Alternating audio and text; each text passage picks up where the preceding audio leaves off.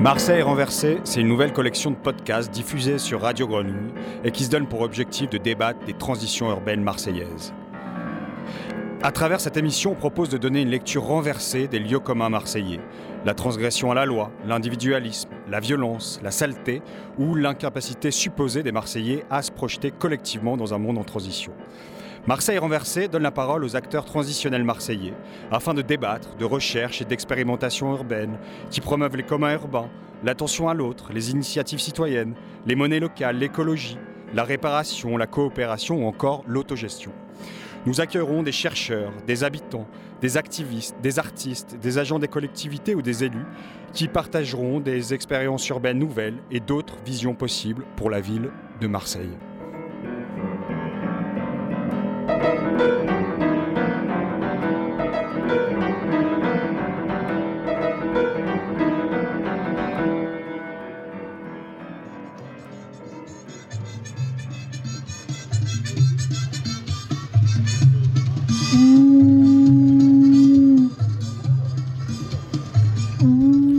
Bonjour à tous. Marseille renversée, je vous emmène aujourd'hui à la quatrième édition des Rimes, les rencontres intermondes qui se sont récemment tenues à Brest. Pendant deux journées, les Rimes ont proposé des ateliers, des conférences et des spectacles afin de concevoir les nouvelles manières de penser les liens entre les arts, la culture et l'urbanisme. Je vous propose donc d'écouter les témoignages de certains protagonistes et organisateurs de ces rencontres avec les interventions de Fabienne Kemener, coordinatrice du site d'exploration en architecture au bout du plongeoir de l'ANPU, l'Agence nationale de psychanalyse urbaine, et des rendez-vous de la Cervelle. Euh, Maud Lefloc, qui est directrice du Polo, le pôle art et urbanisme. Louis-Marie Béliard, responsable d'opération à territoire, la société d'aménagement de la ville de Rennes et de Rennes Métropole. Gabriel Soulard, co-directeur artistique de la compagnie Mycelium, Agathe Otavi, cofondatrice de la coopérative Questa, Julien Masson, enseignant à l'école européenne supérieure d'art de, de, Bretagne, et Sylvain Gouraud, artiste, photographe. Voilà donc euh, pour ce programme riche, et on commence cette écoute avec Fabienne Kemener. Aussi riche en puissant aussi chargé des cieux que de siècles traverse quand même toutes ces toutes ces manières de faire, toutes ces nouvelles manières de faire, puisque euh, on est aussi dans des rencontres des nouvelles manières de faire en architecture et urbanisme. C'est cette idée de vraiment être euh, à la pensée, à la racine euh, des projets et pas à la fin. C'est-à-dire que certes, souvent l'art et la culture sont vraiment convoqués pour venir soit célébrer un projet qui a été fait et qu'on va voilà, euh, en fanfare ouvrir en disant ça va créer de l'appropriation, etc. Ou alors on va, faire de, on va aider à faire de la concertation, etc. Mais tout ça avec des projets qui, qui ont été pensés sans nous en fait. Donc ce qu'on essaye de travailler, nous aussi, et du, et du coup c'est vrai que tous les acteurs culturels qui sont ici sont aussi montés beaucoup en compétences sur des sujets aussi de, de, de, de politique de ville, euh, d'urbanisme, aménagement du territoire, pour aussi euh, être euh, à l'endroit euh, de, la pensée et à la racine, à l'endroit où en fait on va pouvoir insuffler aussi une dynamique à un projet ou alors euh, du poétique, mais, dans, chaque moment, parce qu'en fait, à, partir du moment où tu commences à la racine, après tu te rends compte dans toutes les étapes d'un projet, que ce soit dans le moment du programme, on a vu euh, la NPU tout à l'heure qui présentait justement quelque chose où là c'est vraiment au, moment d'une étude de faisabilité hein, qu'on va révéler l'histoire et l'inconscient d'un territoire, mais après il y a les moments de chantier qui sont des moments aussi où on peut aussi euh, faire tout un travail, il y, a, les moments, et d'ailleurs, souvent les aménageurs nous disent bah, nous par exemple on veut faire du biosourcé on, on veut faire par exemple bois terre paille etc mais il y a un problème d'acceptation sociale. Euh, on, imagine encore euh, que c'est la maison euh, les trois petits cochons etc donc en fait on voudrait faire mieux mais on n'y arrive pas parce qu'en fait la presse c'est pas acheté, ils veulent, en veulent pas les gens de ces, choses qui, qui trament mieux justement. Bah, justement quand tu associes des démarches comme ça bah, et que tu vas créer euh, des étapes, des récits. Moi je sais que sur au bout du plongeoir, euh, euh, on travaille avec un artiste écologue, on travaille avec un paysagiste qui a une, approche ultra poétique et paysagère, et ben tout ça, ça nous permet aussi de parler de ces sujets-là et de faire grandir aussi tout le monde sur ces sujets-là. Euh, je dis pas d'un côté il y a les usagers et les habitants euh, qui euh, qui ne sont pas écoutés, d'un autre côté les aménageurs bétonneurs. C'est beaucoup plus compliqué que ça. C'est pour ça que l'intermonde aussi, c'est de montrer que les, les, clivages, on a tous besoin aussi d'avancer dans nos représentations, dans notre, notre, façon de penser les choses, et qu'il n'y a pas forcément. Euh, c'est des rencontres qui sont faites pour à un moment donné aussi laisser tomber, suspendre nos jugements laisser tomber aussi un peu nos postures, se remettre aussi dans notre vision subjective, nous en tant que citoyens et d'habitants, justement, qu'est-ce qu'on en pense de tout ça, on en a tous quelque chose à dire, et, de voir comment, en travaillant très à la source euh, ces approches-là, et eh ben après ça peut ruisseler sur tout le reste. Et à la fin, oui, on a super envie de célébrer, du coup, quelque chose où on a créé de l'embarquement et du récit à toutes les étapes. Là, bien sûr, là, du coup, ça, là, ça fait quelque chose qui, qui donne un vrai désir, en fait Bonjour, je m'appelle Maude Lefloc. Je suis urbaniste. J'ai une formation en aménagement du territoire, plus exactement. Et j'ai créé le polo au moment où la question de l'urbanisme culturel n'existait pas. Euh, je pense que le polo a contribué à faire émerger cette notion euh, au regard de deux courants un premier courant qui est celui euh, de la fin de l'urbanisme fonctionnaliste, donc avec un effondrement des notions de planification qui ne vont plus fort du tout euh, dans les années 90-2000 euh, suite aux différentes crises.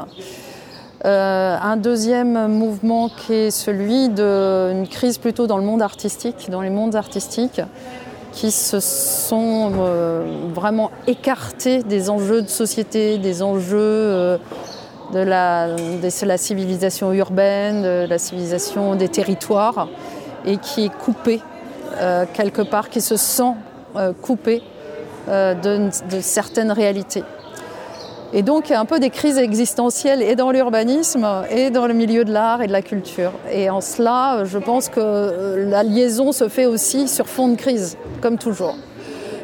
Ceci n'a rien d'évident, ça concerne quelques acteurs qui sont euh, un peu inspirés, un peu avertis, euh, les arts euh, contextuels notamment, dans les arts, dans le milieu artistique et culturel, les arts qui compose naturellement avec des contextes, avec des lieux, avec des situations. Euh, donc ce sont le land art, les arts de la rue, le side spécifique, voilà, toute cette veine-là qui sait écrire à partir de lieux avec des situations, avec des, enjeux euh, sociaux, spatiaux, etc. Et euh, du côté de l'urbanisme, ben, il y a beaucoup de résistance parce que l'urbanisme est quand même le, le, bien euh, à protéger de quelques-uns, c'est ce qui réglemente, c'est ce qui ordonne, c'est ce qui fait foi, c'est ce qui fait loi.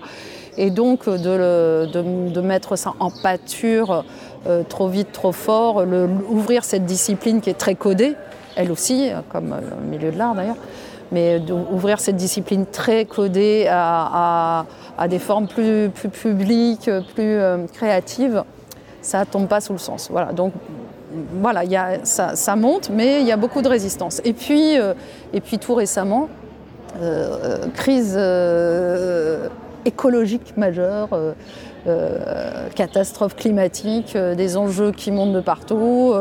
et là, plus personne ne sait comment faire. Tout le monde sait que les systèmes sont à bout de souffle, les systèmes d'ingénierie, notamment territoriale, les systèmes d'ingénierie classique la, façon de, de penser euh, la, chaîne de production d'un projet, euh, que ce soit dès la phase amont du diagnostic, euh, au moment de la programmation, au moment de la des concertations, de la réalisation. Tout ça arrive un peu dans une sorte de, de souffle court, dans la mesure où il y a une nouvelle proportion d'enjeux à considérer et qui nous éclatent tous à la figure et les maîtres d'ouvrage sont euh, perdus enfin, les collectivités sont perdues, la complexité a augmenté de partout, les économies sont de plus en plus rares, il faut, travailler avec de plus en plus de systèmes d'opposition. Des radicalités qui augmentent, des recours sur des projets d'aménagement, des projets de transformation, des compréhensions qui sont difficiles à faire passer, bon, un climat tendu de partout. Et on a aujourd'hui des collectivités qui, sont qui sont inquiètes et qui voilà on a un peu l'impression de poulet sans tête quoi qui, qui courent qui cherchent euh, et, étonnamment, la question de la culture euh, il faut faire un récit, il faut, faire, euh, mobiliser les imaginaires, il faut, travailler un récit commun, une narration, un narratif, voilà, tous ces mots-là. Et puis, et puis après, il y a les injonctions d'imaginaire positif pour, pour évacuer l'inquiétude de la catastrophe écologique. Voilà, donc ce qui est peut-être un peu plus suspect. Euh, et donc euh, l'endroit sur lequel il faut être attentif, c'est comment tout ça ne, fabrique pas de, une sorte d'art washing ou de, culture washing d'un projet. C'est-à-dire, voilà, on lui a fait un récit, on, l'a bien, euh, on lui a fait tout un dispositif culturel qui permet d'emballer un projet qui peut parfois servir l'intérêt de quelques-uns et non pas l'intérêt général. Je suis Louis-Marie Béliard, je travaille à Territoire. Territoire, c'est la société d'aménagement de la ville de Rennes et de Rennes Métropole. Donc on est l'outil euh, opérationnel de la collectivité, des collectivités, hein, puisqu'on peut travailler sur les 43 communes de, l'agglomération rennaise, euh, pour mettre en œuvre les projets urbains, euh, les projets donc politiques décidés par les conseils municipaux, les élus de, ces communes. On travaille un petit peu également parfois pour des acteurs privés, mais ça reste assez minoritaire, donc ce sont essentiellement des, projets liés à des politiques publiques. Euh, donc, euh, territoire, moi je travaille sur des, opérations qui sont aussi bien l'aménagement de, ZAC, des zones d'aménagement concertées, que de la construction, euh, construction-réhabilitation d'ailleurs, de, bâtiments, notamment pour des équipements culturels, notamment sur le, le, projet de la réhabilitation du bâtiment Pasteur, et puis euh, prochainement sur la réhabilitation de halles euh, de la SNCF euh, en vue d'y créer un centre, un équipement culturel privé cette fois-ci, mais d'inspiration métropolitaine. Alors au sein de territoire, il y a des projets avec des, des acteurs, de, des acteurs en question, Cuesta ou d'autres. À titre personnel, non. Donc je ne serai peut-être pas le, premier à pouvoir en parler, mais ce sont des démarches qui, euh, euh, se développent de plus en plus, notamment sur des sujets euh, lorsqu'il y a de la complexité urbaine. Quand je dis complexité urbaine, c'est quand sur des opérations par exemple de renouvellement urbain, où il y a déjà de l'existant, euh, que quand je dis existence, ce sont soit des habitants, des activités, euh, et auquel cas, euh, lorsqu'un aménageur vient pour un nouveau, pour insuffler un projet, mettre en œuvre un projet, forcément il rencontre ces personnes qui ont leurs habitudes, qui, qui sont là, qui sont peut-être propriétaires, et donc il y a la complexité vient de là, de ce qui est déjà là, qui n'est surtout pas, dont il ne faut pas faire table rase, mais qui n'est peut-être pas toujours compatible, en tout cas pas compatible en l'état avec le, le projet dans son état futur. Et dans ces cas-là, effectivement, il peut y avoir des difficultés, du coup des crispations. Et les acteurs culturels euh, tels que enfin, d'urbanisme culturel ou culturel ou euh, le, monde artistique peut être là pour apporter euh, des outils de, médiation par rapport, à, par rapport à la population en place, aux activités en place. Et voilà, ces acteurs, ce qui est important, c'est les outils de médiation qui permettent de déplacer le regard euh, sur, sur, le projet, de façon à ce que chacun puisse l'appréhender par, euh, par d'autres prismes que par le prisme très technique, euh, voire et technique, technique et financier. Alors moi je m'appelle Gabriel Soulard, je suis co-directeur artistique de la compagnie Mycelium. C'est une compagnie de théâtre de rue et d'espace public et dans cette compagnie, on a deux volets d'activité, un volet de création artistique en lien avec euh, les thématiques euh, d'écologie et en particulier de biodiversité, et un volet euh, de concertation déconcertante et d'implantation au long cours dans les territoires où on travaille justement avec des faiseurs de territoire, aménageurs, urbanistes. Et moi, je viens de ce monde-là. J'ai une formation d'écologue et j'ai travaillé 9 ans en collectivité territoriale sur les questions d'aménagement au sein des parcs naturels et parcs, naturels régionaux.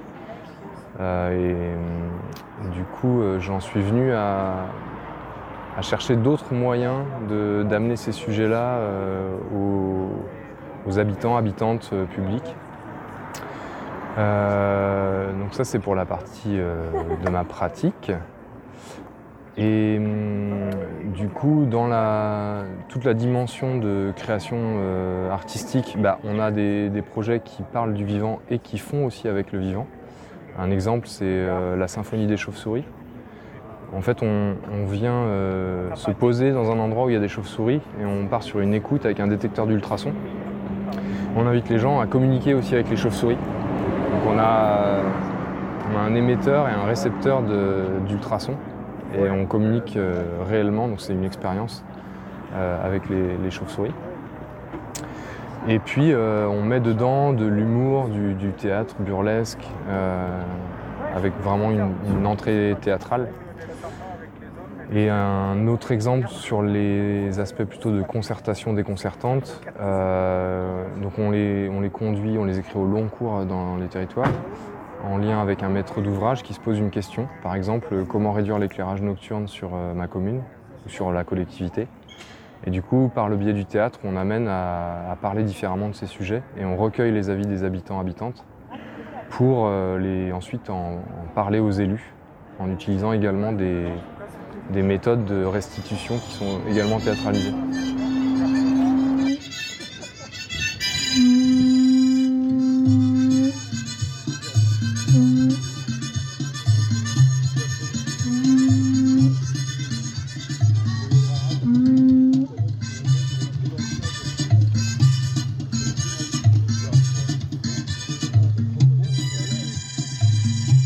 Suis Agathe Otavi de la coopérative d'urbanisme culturel Cuesta et on est co-organisateur des rimes.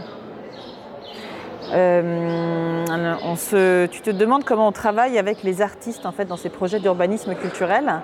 Et effectivement, euh, on défend euh, fortement la place de l'artiste dans le projet, mais une place qui est négociée. C'est-à-dire qu'on ne pense pas que l'artiste est seul dans ce projet-là, mais bien qu'il est au sein d'un collectif avec différents différents outils, différents savoirs, différentes pratiques et que c'est euh, voilà, ensemble qu'on peut euh, représenter une problématique, qu'on peut inventer un récit, qu'on peut euh, euh, mener sur la place publique une question, qu'on peut préfigurer des actions. Voilà, c'est vraiment cette dimension d'un collectif. Néanmoins, l'artiste a sa spécificité dans, dans cette dimension-là.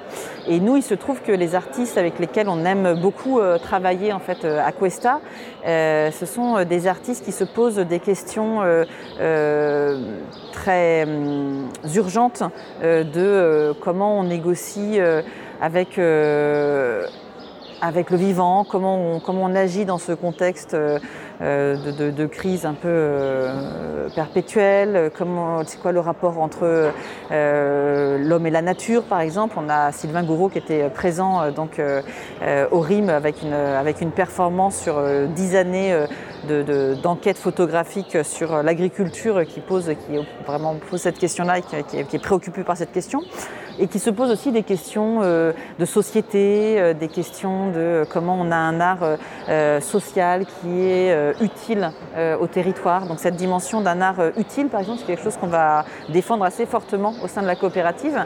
Et ces artistes, ils peuvent avoir plusieurs médiums. C'est-à-dire que souvent, ce qu'on voit aussi dans ces formes qui travaillent entre des problématiques d'urbanisme, d'aménagement et des problématiques artistiques et culturelles, c'est qu'il y a beaucoup d'artistes qui, sont, euh, euh, qui sont issus de la construction, de la scénographie, qui viennent avec euh, des interventions plastiques, voilà, qui font des micros-aménagements. Et donc, c'est des artistes avec qui on peut aussi avoir l'habitude de travailler. Mais on aime aussi avoir d'autres formes et d'autres médias artistiques en fait, dans ces aventures-là, autour de la photographie, par exemple. Donc, je citais Sylvain Goro, autour du récit. On travaille avec Alexis Fichet, qui est auteur, qui écrit vraiment aussi sur, sur ces enjeux d'interrelation de, homme-nature. voilà, ou autour du théâtre. On travaille beaucoup avec Neil Dinch du collectif Gongle, un collectif d'artistes et de chercheurs qui, qui travaillent sur les relations entre art et sport, par exemple. Euh, ça peut être aussi des pratiques effectivement autour, autour du dessin. On travaille avec une paysagiste qui dessine, qui agit, qui bricole. Il y a plusieurs pratiques. En tout cas, ce qui nous intéresse, c'est c'est pas tant le médium que c'est la position que ces artistes ont. Euh, qui euh, tentent en fait de, de retravailler la question des liens, la, question des liens avec le vivant, la question des liens avec le vivant dans toutes ses composantes humaines et non humaines. Moi c'est Julien Masson, je suis enseignant designer à l'ESAB, l'École européenne supérieure d'art de Bretagne, sur le site de Brest, euh, essentiellement en master, où euh, on engage une réflexion sur le design des transitions. Donc c'est comment on se situe euh, dans cette société et quels designers on forme pour trouver des réflexions sur le territoire. Et à côté de ça, donc on a monté avec des potes architectes, urbanistes, designers, un collectif qui s'appelait les Manufacteurs, où on a eu accompagné le Fourneau et le Centre d'art contemporain Passerelle dans une démarche participative sur la fabrique citoyenne et poétique des Capucins, donc euh, le nouveau lieu euh, un peu spot culturel brestois, euh, qui était un ancien terrain militaire qui a été rendu à la société civile, avec la réflexion de pouvoir flécher le 1% sur une démarche de fabrication de mobilier sur l'espace public, donc à l'intérieur des Capucins et sur les abords, dans une véritable démarche avec les habitantes, habitants et embarqués de la commune et de la ville. Donc derrière ça, ça a été plusieurs temps de phasage, c'est trois ans de projet, euh, avec des enveloppes, euh, donc une enveloppe globale de 600 000 euros euh, fléchée sur l'intégralité de différentes attentes de la collectivité, sur des mobiliers ludiques autour du jeu, sur leur skatepark, sur des mobiliers qui font écho à la médiathèque, sur des jardins de lecture ou des thématiques de ce type.